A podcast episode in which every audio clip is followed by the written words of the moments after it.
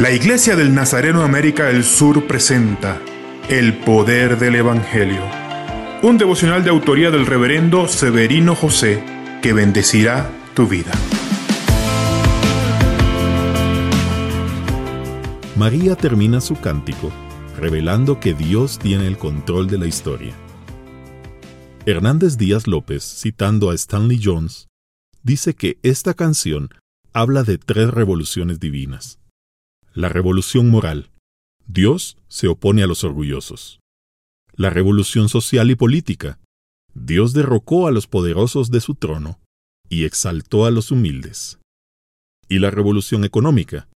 Dios colmó de bienes a los hambrientos y despidió a los ricos con las manos vacías.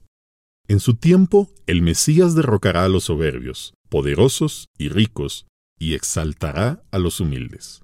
Así la alabanza de María es también para que todos teman al Señor y confíen en su pronta acción. Este cántico también es una alerta. Necesitamos amar, adorar, pero también temer a Dios, porque un día Él derrocará a los infieles. Señor, que nuestro amor por ti nos recuerde que servimos a un Dios de justicia. Un día nuestro Jesús derrocará a los poderosos, humillará a los orgullosos, empobrecerá a los que hicieron de la riqueza su Dios.